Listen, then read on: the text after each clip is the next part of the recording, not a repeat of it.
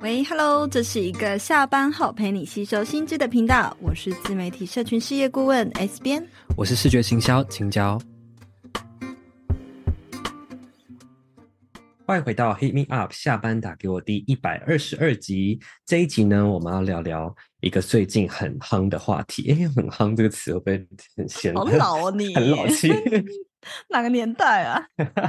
现在社群上面一些大佬都在谈论的，然后还有一些，包括有一些社群上面的一线的很大咖的前辈，都纷纷在有一个停更潮。那所以呢，我们这一集就想聊聊，跟大家聊聊看你二零二四年现在加入的话还来得及吗？你有必要现在再来做自媒体吗？自从 YouTuber 这群人他们在 Facebook 上面宣布二零二四年开始要停更，那引发就是非常多人开始讨论说，自媒体到底还有没有必要做？包括说九面啊、志祺七七啊，还有谷阿莫，前阵子都有拍影片来分享这个他们的观点。那实际上呢，不仅是呃 YouTuber 这群人，他们。有这样子的打算。前几集我们还有聊到说，包括我们认识的很多中小型的创作者，其实也都纷纷消失在台面上。那随着呃今年在自媒体上面的市场越来越饱和，还有包括说疫情的解封啊，全球开始的人们都开始把注意力回到现实生活中。那现在一线的创作者的流量都已经不再这么容易的做出一个很好的。流量了，那现在再来做自媒体，还有它的价值吗？二零二四年现在才要打算进入到自媒体市场的人的话，现在还来得及吗？今天这一集都会通通的为你做解答哦。那这个节目呢，我们将探讨各种社群经营个人品牌中常见的一些困难与卡点。那如果你对这个主题感兴趣的话呢，非常欢迎你五星评论或是分享给你的朋友，并且订阅我们的频道。我们每周一晚上五点都会准时更新。啊，如果你遇到了经营关卡，想问却不知道该问谁，也非常欢迎你利用下方的解忧邮筒投稿，那就有机会被我们做成节目哦。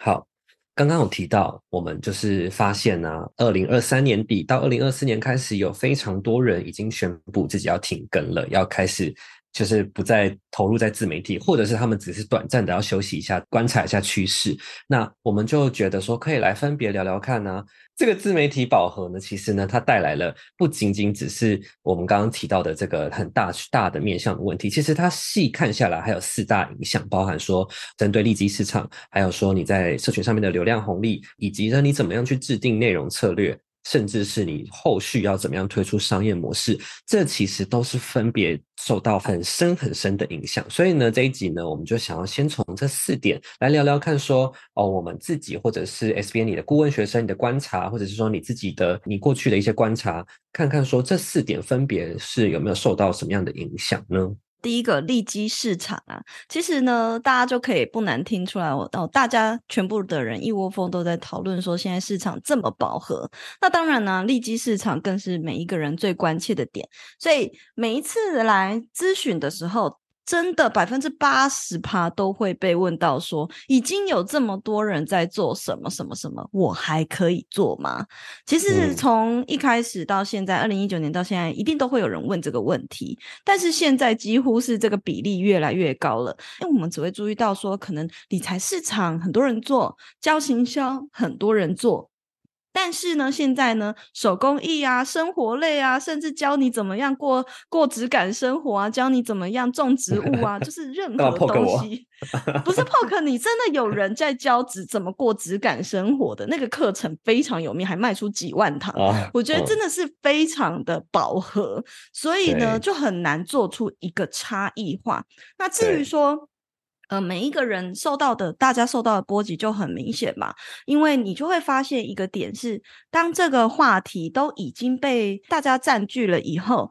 其实要做出一个突破点不是很难，也就只是问题是变成越来越细分化。哦，这个东西在我前几天的 IG 直播有跟大家分享到，比如说好了，假设你今天讲理财。那可能你就要再细分成夫妻理财、学生理财啊、小资女的理财之类的，甚至可能呢又可以再细分变成什么信用卡理财之类的，就会越来越细分化。你必须要从一个领域里面再找一个小领域，再找一个小领域，再找找一个小领域。所以至于我们工作室有没有受到影响，我觉得多少都还是有，因为非常多人都想要来教大家怎么样做自媒体啊、个人品牌。可是呢，还好的是，我们本来就在这个市场先抢先占领这块领地了，所以基本上，呃，本来就有做出一些良好的名声，跟粉还有我们的学生建立信任感。至少我们受到的波及算是偏小的，只是我们也必须开始要来思考说，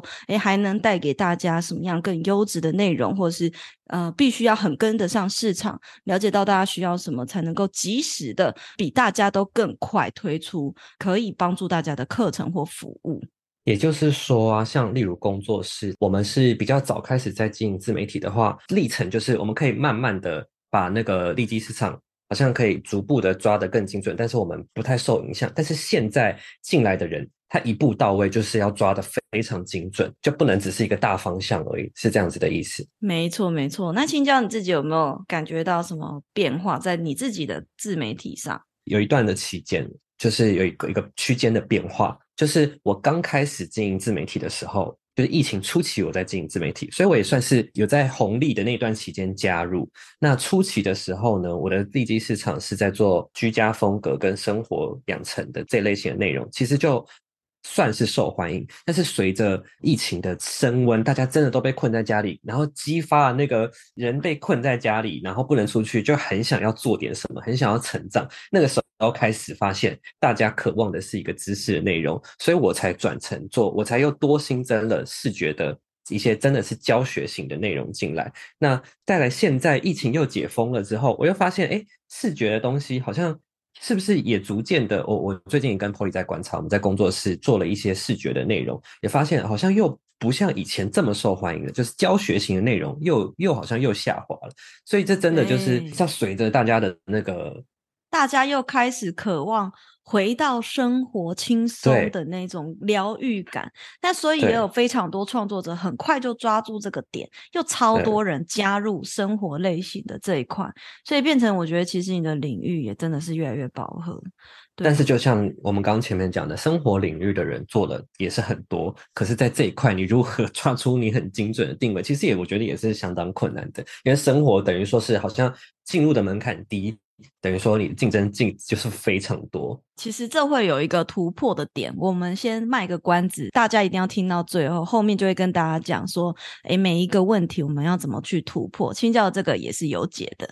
嗯，好，好，那第二个我们刚刚提到的第二个影响呢，是流量红利。那 S 编你要分享一下这个流量红利会对我们带来的影响是有哪些呢？刚刚青椒讲到一个重点哦，二零一九年呢是疫情刚爆发时刻，所以如果你是在这之前就已经加入自媒体市场的话，哦，事实上呢，其实这个流量红利你应该都可以一直蹭到二零二一年、二零二二年都还都还可以哦，蹭到一点。但是呢，如果你是现在才要开始进来做，你就会发现一件事情，你比起以往呢，流量更难取得。我们先撇开这个平台的趋势或演算法对创作者越来越不友善这些点来。讲，事实上呢，呃，因为我们今天针对的是越来越多人加入这一块市场嘛，所以呃，其实，在古阿莫影片里面，我觉得他提到一个重点，是我觉得不管是哪一个平台创作者，一定都很有感觉的，那就是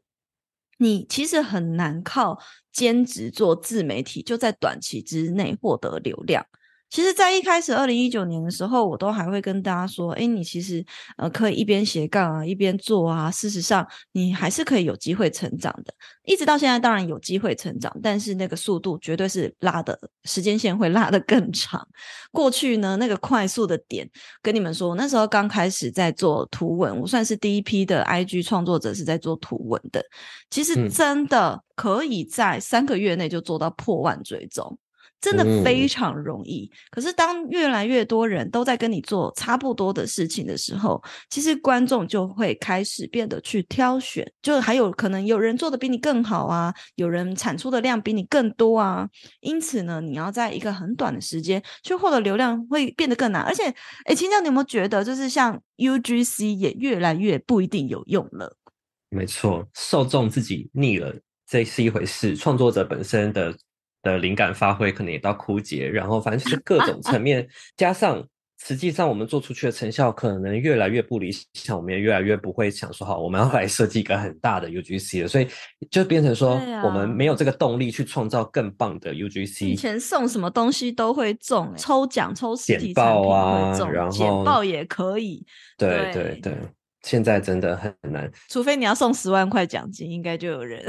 想要？那你自己有没有就是受到一些影响？关于在这个流量红利，你现在开始在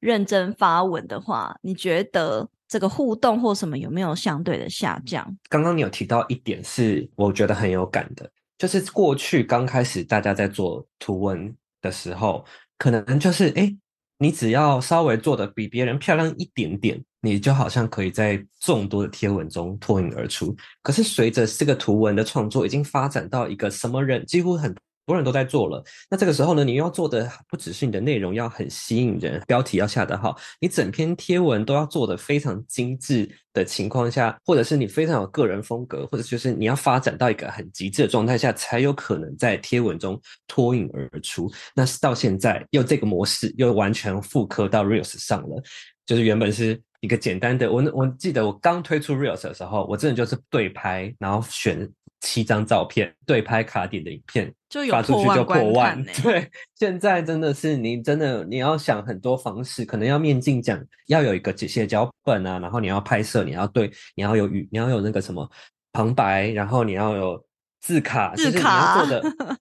对，你要做的很精致，片才会中。其实我觉得还有一点呢，就是现在这个平台它其实已经发展到很稳定的模式，它已经不缺。创作者，因为它原本需要创作者是为了要吸引更多的用户进来，可现在创作者也饱和了，用户也饱和了，他根本不需要再特别照顾这群创作者了。反正他不管怎么改，都会有人帮他创作，那他也不需要再吸引人进来。所以我觉得确实后期真的会越来越困难。如果身为创作者的话，刚刚我们提到了利基市场跟流量红利，再来第三点呢，是关于内容策略的部分。内容策略会对我们带来什么样的影响呢？就是其实越来越多人开始在做的时候，这也意味着每一个创作者的创作能力都在进步，甚至呢，可能呢非常厉害的创作者也不断的在加入这块市场，因此这个内容的质量也会相对的不断的上升。这个就意味着，那么所有的阅听众也会对于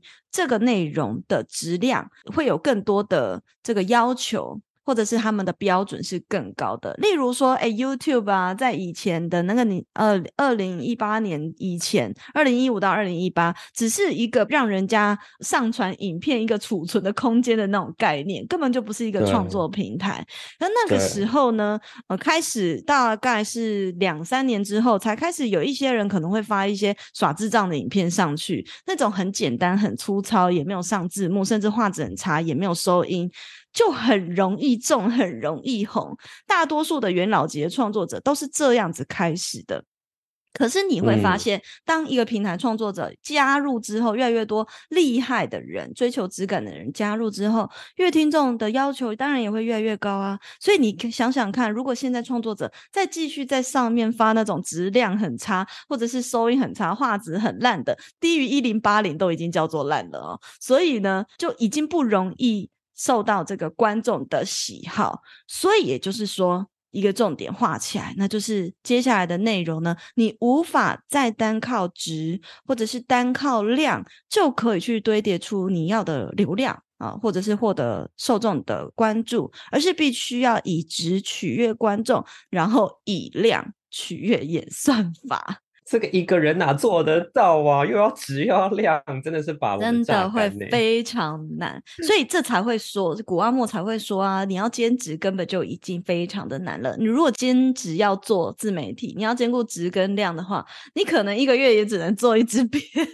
还有就是一开始啊，大家有没有发现？现在过去我刚刚讲举的例子是 YouTube 的长影音嘛，然后现在呢，则是开始流行短影音。一开始短影音随便做都中，也可以用很简单粗粗暴的方式。以前大家用那个 Reels 随便不 Story 随便做一个影片下载下来发啊，就有很多人看。但是当一样就是越来越多很有质感创作者加入，开始提升这边的质感之后。观众对品质要求提高，那其实我们就可以预见，二零二四的短影音市场呢，也是一样哈，质量要够，质跟量都必须要够高，才会有可能就是突破重围。好，我刚刚想到一件事情，就是听你的分享这样子，我我后来就在思考的是，你看哦，前几年是 YouTube 红嘛，然后 YouTube 有自己的周期，现在是 IG，IG 有自己的周期，他们也许都到了。中后段是对创作者来说越来越不友善的，那这是不是代表着自媒体就不适合做了呢？我觉得不一定，我觉得比较像是有一个新的平台应该要准备来新的平台，然后在这个地方先进去的时候，我们又可以是。先卡到一个前机，然后是对创作者比较友善的时候，所以我觉得我听下来，我自己觉得对自媒体还是有兴趣的话，也不用太灰心。我觉得我们要观察哪一个哪一个平台是比较新兴的，我觉得我就可以先去卡位，会是一个不错的方法。对啊，你就当做赌博，应该说当做投资啦，不是赌博，你就看看哎哪里会中这样子。我好，我们刚刚聊到就是利基啊，然后还有流量，还有内容策略。那还有一点，其实我觉得是更多人在意的，因为啊，非常多人进到自媒体市场，其实呢，都是想要在这边可能想要获利啊，想要赚钱啊。像古阿莫这个影片就有提到说，其实，诶，你到底是想来做自媒体，还是你是想来赚钱的？这个要搞清楚。但我相信，真的有非常多人是为了想要呃靠自媒体来。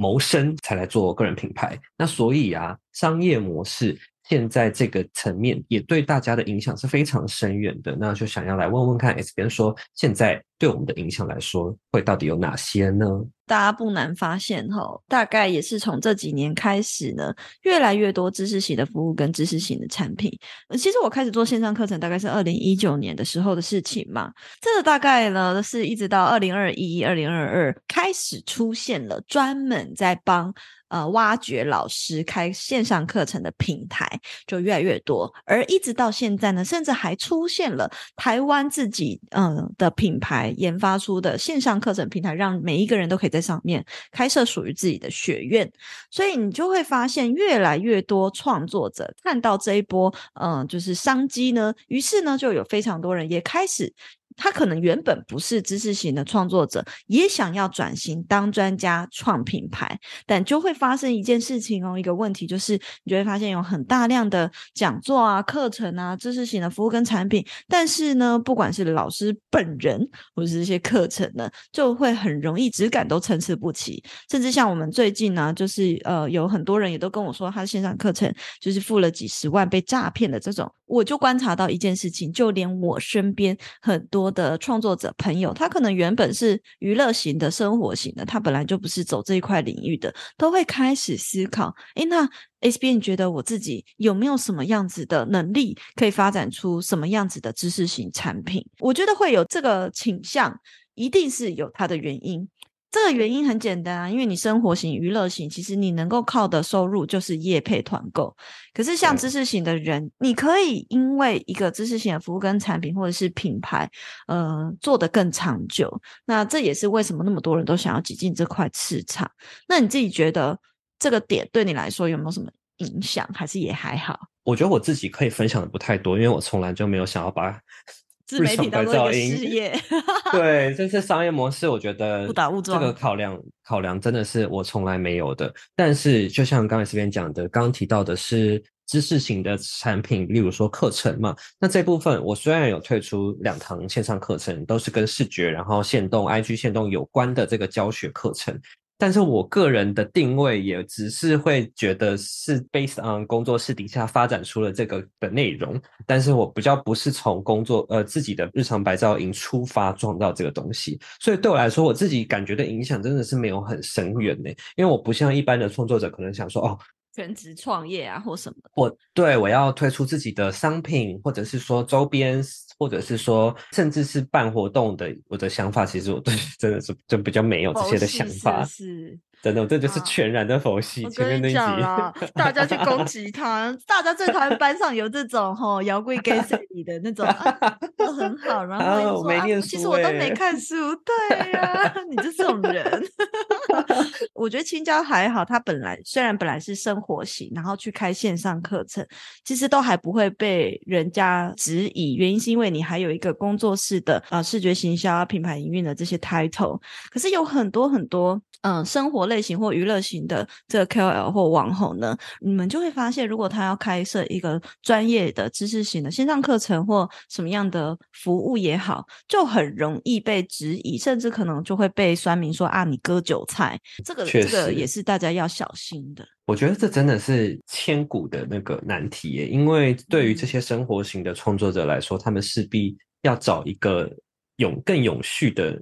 一块内容去经营，但是又很难跳脱出来。一旦跳脱出来，又很很容易做不好，容易演上，这真的是很困难的。好，那我们刚刚盘点了这四个面向带来的很大的波及。那不知道听众听到现在是不是觉得啊，算了，我还是不要做自媒体好了，我还是放弃好了。其实我们这一集也不是要来真的来劝退大家的，我们反而呢是要来告诉大家，其实。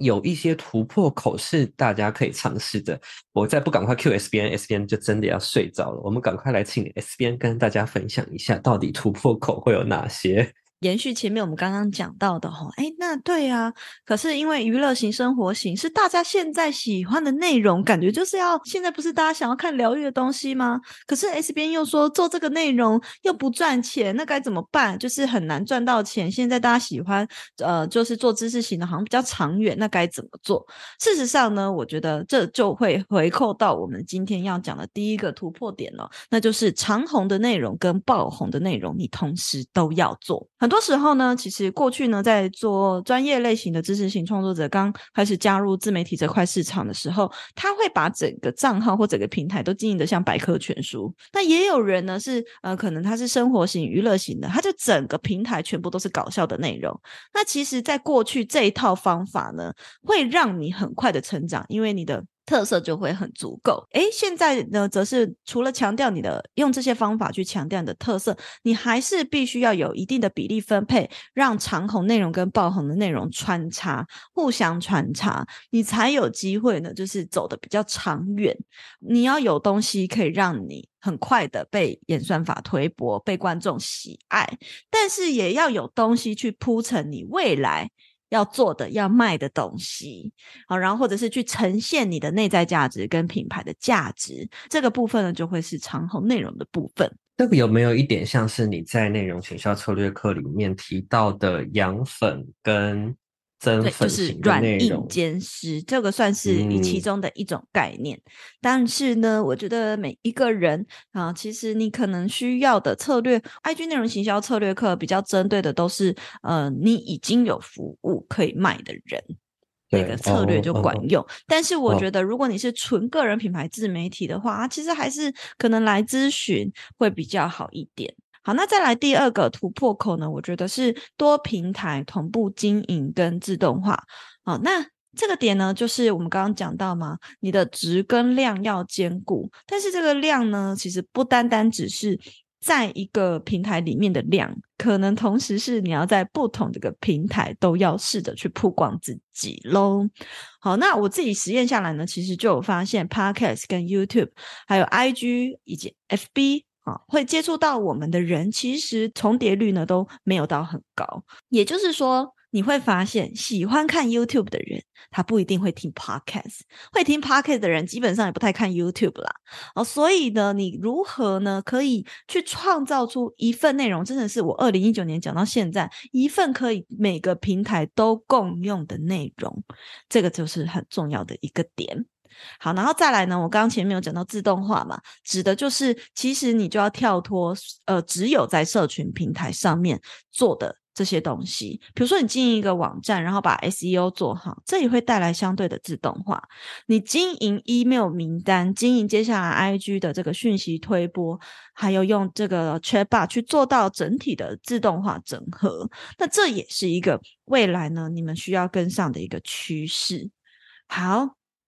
再来第三点，跨界品牌与创作者的合作，也就是强调呢，你在这个圈子，你想要做起来，就要去累积跟运用人脉资源的杠杆。因为呢，其实你在这块市场越来越多人竞争的时候，我那天直播就讲到，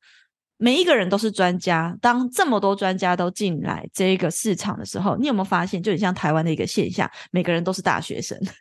没有特别厉，每个人都有大学学历的时候，没有一个特别厉害的人了。我觉得是台湾人才真的很够。比如说美发业，每个人都很强啊，美甲师每一个人都做得超好的。其实基本上。真的那个落差值到很大的，会越来越变成专业的能力变成齐头式，大家都是平起平坐的状态。那平起平坐，你难做出差异化，其实你就不应该再纠结我要怎么做出差异化了。其实基本上未来二零二四年以后，你没有办法再当什么独一无二的那个人，当不久。就算你找到一个点，你也当不久，因为只要你开始了独一无二的那个东西，就会有人马上跟上，马上有人跟上。所以你该做的事情不是去当独一无二的人，而是跟学习如何跟和你不同的人合作。这个就是未来接下来大家可以去思考的点。但是实际怎么做呢？我们节目时间真的非常有限，我们会在十一月十八号举办这个斜杠趋势论坛呢。我们这个论坛是完全免费的，在这个讲座里面我会讲得更详细。那要怎么报名呢？我们就有请青椒来跟大家讲一下。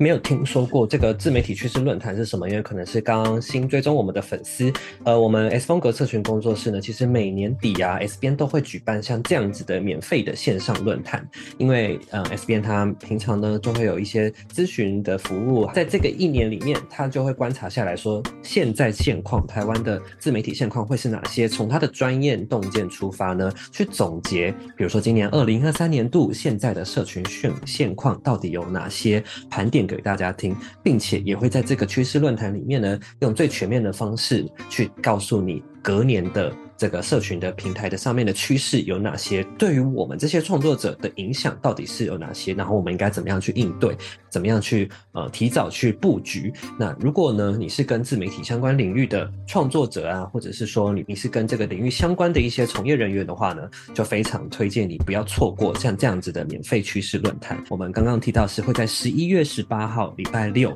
晚上八点钟准时在线上来跟大家开讲。那这个内容具体有哪些？呢，我们会告诉大家怎么样运用短影音结合长影音的方式，达到一个你可以抓到一个流量入口的一个方式。那再来第二点呢，就是刚刚 S 编有快速提到的这个自动化讯息 Chatbot 这个部分，在 IG 上面怎么应用呢？如果你还没有听说过，诶，什么 IG 有这种功能吗？你是不知道的话，其实啊，这个仅仅是在今年年底就已经抢先先上，已经有一些。账号已经有上新这个功能了，那明年呢，应该会普遍的让所有创作者可以使用到。这所以呢，现在你一定要先知道的一个最新的一个社群的趋势。那再来第三点呢，是刚刚 S 编也有提到的跨界合作还有虚实整合。这具体这三点到底要怎么做呢？到底你应该要做哪些事情才能成功布局呢？经营个人品牌自媒体的你就一定要抢先听到这些内容，你才能够完整的有机会的去抓住明年的流量红利。好，那刚刚提到说这场论坛是完全免费的，但是它是有名额限制的。如果听到现在的你有兴趣的话，务必现在立刻就点击资讯栏的报名链接，完成卡位，这样子呢，你才不会错过哦。因为呢，名额有限，所以发完为止。好，那就是欢迎大家来到这场免费趋势论坛，听收听明年二零二四年的最新的趋势喽。那我们下期再见，拜拜，拜拜。